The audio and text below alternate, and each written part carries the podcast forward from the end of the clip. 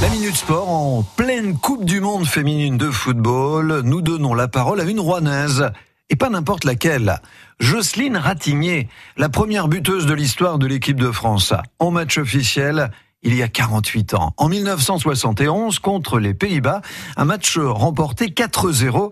Elle nous raconte sur France Bleu Normandie ses souvenirs. Ce que je retiens, moi, c'est pas des faits précis, mais des impressions extrêmement fortes. C'était quand même le premier match de football qui était reconnu.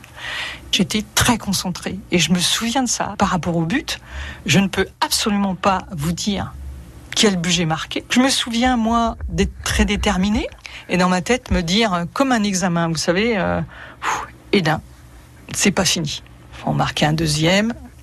Donc j'ai que cette impression-là, presque comptable. Hein. Donc j'ai ce souvenir-là. Le reste n'est pas précis. J'ai le souvenir d'un seul but. Je tire de loin et pendant euh, un quart de seconde, je, ne sais pas, je ne sais pas s'il est marqué. Donc je me souviens d'émotions très très fortes comme ça. Donc avant, j'ai pas d'image, me souviens pas.